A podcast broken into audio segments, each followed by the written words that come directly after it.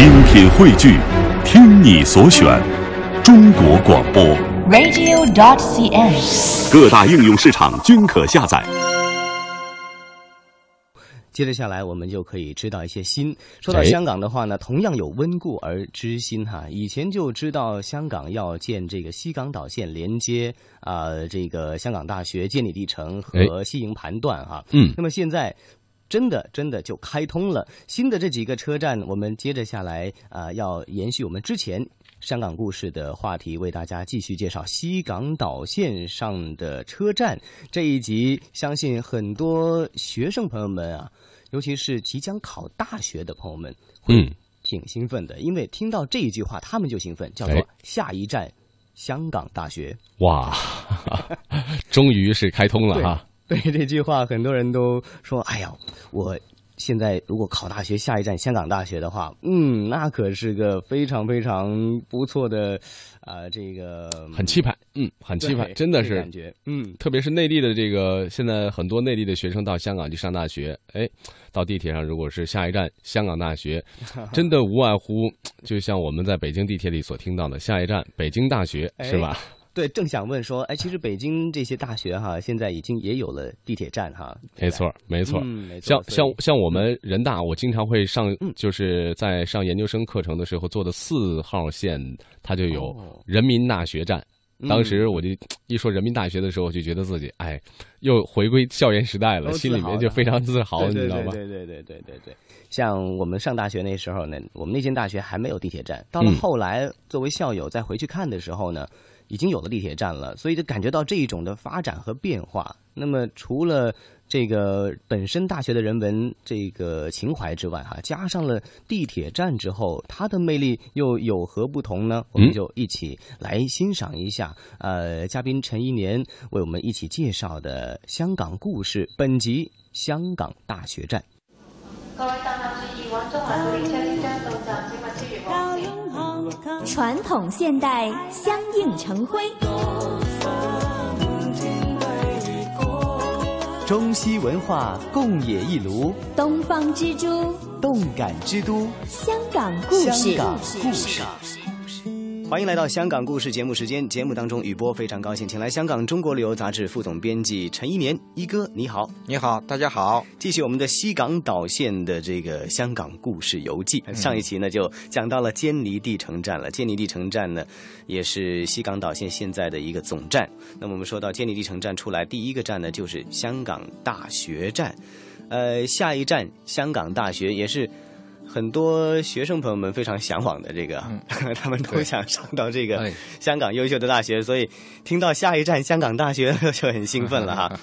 呃，这个地方呢，嗯，上一期我们也说到有它的一个代表的颜色，大家一出香港大学展车门一打开，就会发现一股青柠绿。对，呃，这种绿是一种呃很青春的绿，对对对对对，呃，让人想起来呢，这里的人口很年轻啊，因为嗯学生多。对对对 哎对对，就是嗯从四面八方来到啊，集中到这儿来啊，嗯就包括了香港大学，还有别的一些学校。这里还是个名校林立的地方，嗯，嗯，就是很多的家长就是宁可走远一点，也到这儿来上学，嗯就把孩子啊，呃，送到这儿来上学。对对，，呃，所以我觉得啊，这除了有绿化的味道以外呢，就还代表着青春。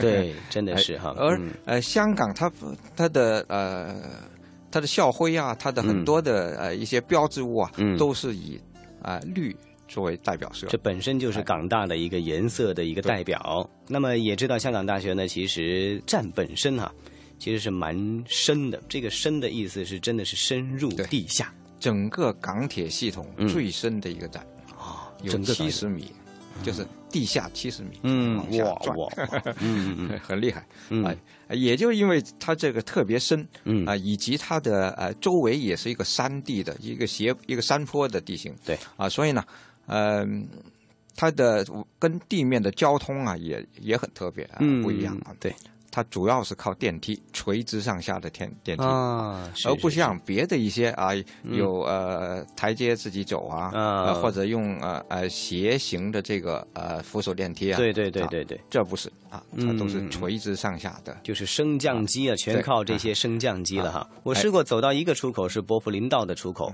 它那边呢有一些行行人的运送带，嗯啊，它那边还。呃，还可以有一一两个出口是不需要升降机的，嗯嗯但是如果想快点到达地面的话呢，还真的是需要啊这个高速升降机，六个出入口，这个有十二台的高速升降机啊。来连接这些地方。哎，呃，这个在设计容量来说呢，就是呃每一台啊、这个高速升降机是可以容纳二十八个人满员啊。哦，呃，虽然现在还不到这种密度啊，就是说呢，呃，大概在平时呢，就也就一半人啊，就嗯。十来个人就一一梯啊上下。嗯嗯嗯嗯啊嗯，呃，不过呢，这样呃也显得挺快，因为是嗯。直线距离了啊，就是比比起别的一些呃方式啊，它嗯。还是挺快。呃，运送还是快捷的，而且呢，嗯。也沟通了很多一些地区，你很快就会找到一个出入口，然后就可以进入香港大学车站的这个范围了哈。嗯那说到香港大学站呢，曾经是它有一个很有意思的故事，它是西港岛线唯一一个当时没有共识命名的车站，就是叫什么名字，那个时候应该讨论了很久。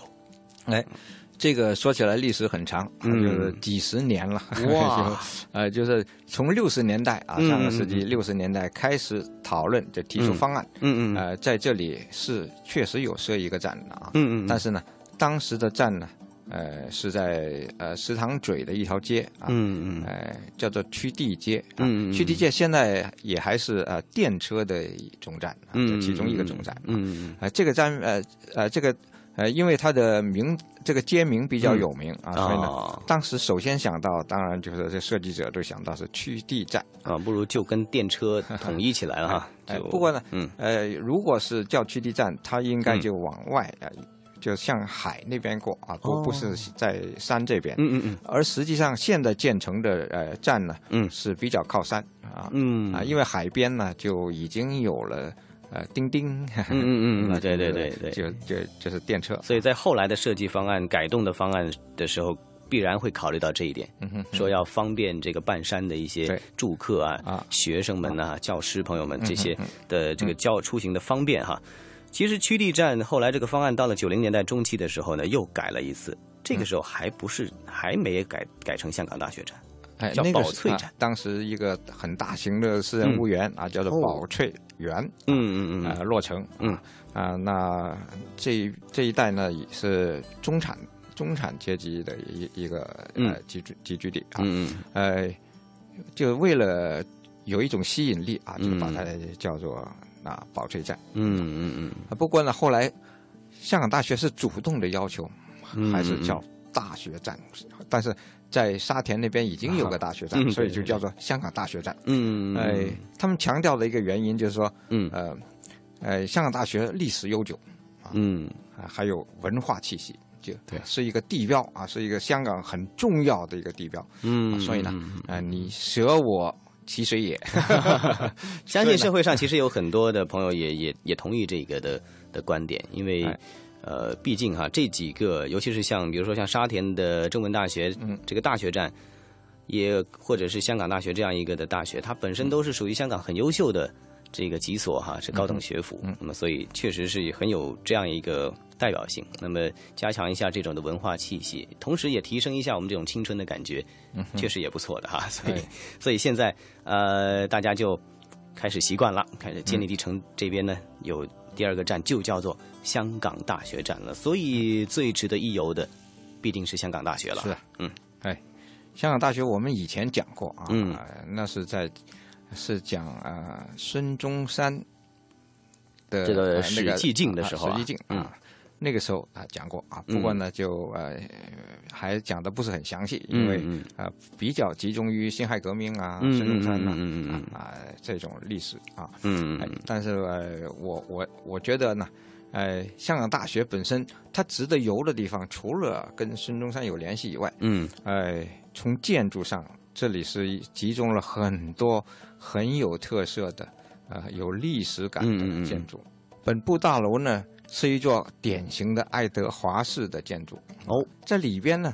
呃又有一个很大的会堂，会堂叫做陆佑堂。陆佑堂，哎，孙中山在一九二三年这个时候，嗯时候他已经是呃完成了辛亥革命的一个基本的啊目标以后，嗯啊，在广州组织了另外一个跟北洋军阀嗯分庭抗礼的政府啊，嗯嗯。就被邀请到香港来啊，就嗯他回到他的母校啊，虽然嗯呃当年还没有没有建成，没有叫香港大学 对，啊，还没叫呢啊，嗯。但是呢，呃，在呃这个历史意义上呢，也是母校啊，嗯，嗯而且嗯呃，当时的香港大学的所有师生都把他当成最杰出的一个校友，嗯，所以呢，被就邀请嗯。他啊，就这在一九二三年邀请他，他到陆佑堂来进行演讲。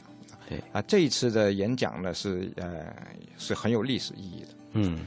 就被记入了就是香港大学的历史，并且认为是最荣耀的一件事。所以香港大学也被列为孙中山史迹径的第一站哈。嗯。香港大学还有一些这个历史悠久的一些建筑馆，比如说像大学美术博物馆，也是值得介绍的。呃，我也在这里策展过一些展览，哦，呃，一些艺术的展览。嗯，另外呢嗯，呃，自己呃一知道有什么特别好的展览呢，也到这来看啊。嗯它的开放时间也比较长，嗯，呃，星期六、星期天都开。我喜欢这里的气氛啊，里边呢古色古香，它的嗯布置呢用了很多的呃中式的呃木雕啊，嗯，非常好看的啊。非常另外呢儒雅的感觉啊。长期的展览着很多很多的中国的艺术品啊，嗯。以中国为主的。嗯嗯当然，他也会搞一些非中国的东西啊嗯，但是嗯主要的展品都是嗯嗯啊，和他的收藏品都是中国的，嗯。嗯。啊，各个朝代的艺术品。但是游客朋友们呢，就可以啊，在选择最好在周末的时候是吧，